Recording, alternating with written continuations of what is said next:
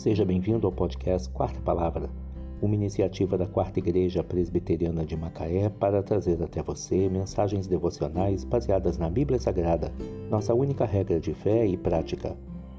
Nesta quarta-feira, dia 24 de novembro de 2021, veiculamos da quarta temporada o episódio 19, quando abordamos o tema Deus conhece as motivações.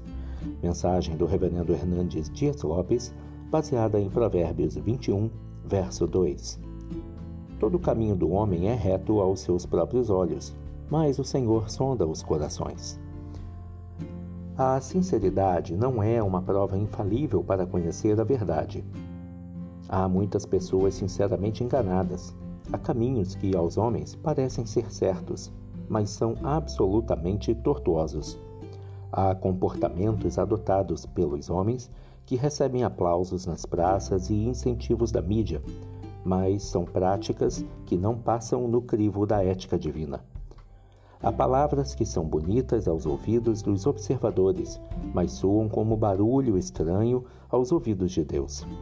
Há ações que arrancam elogios na terra, mas são reprovadas no céu. Todo o caminho do homem é reto aos seus próprios olhos, mas o Senhor sonda os corações. Se você pensa que tudo o que faz é certo, lembre-se de que o Senhor julga suas intenções. O tribunal dos homens só consegue julgar suas palavras e ações, mas o tribunal de Deus julga o foro íntimo. Os homens veem as obras, Deus vê a motivação. Os homens se impressionam com o exterior, Deus vê o interior. O homem se olha no espelho e dá a nota máxima a si mesmo pelo seu desempenho. Mas Deus sonda seu coração e exige verdade no íntimo.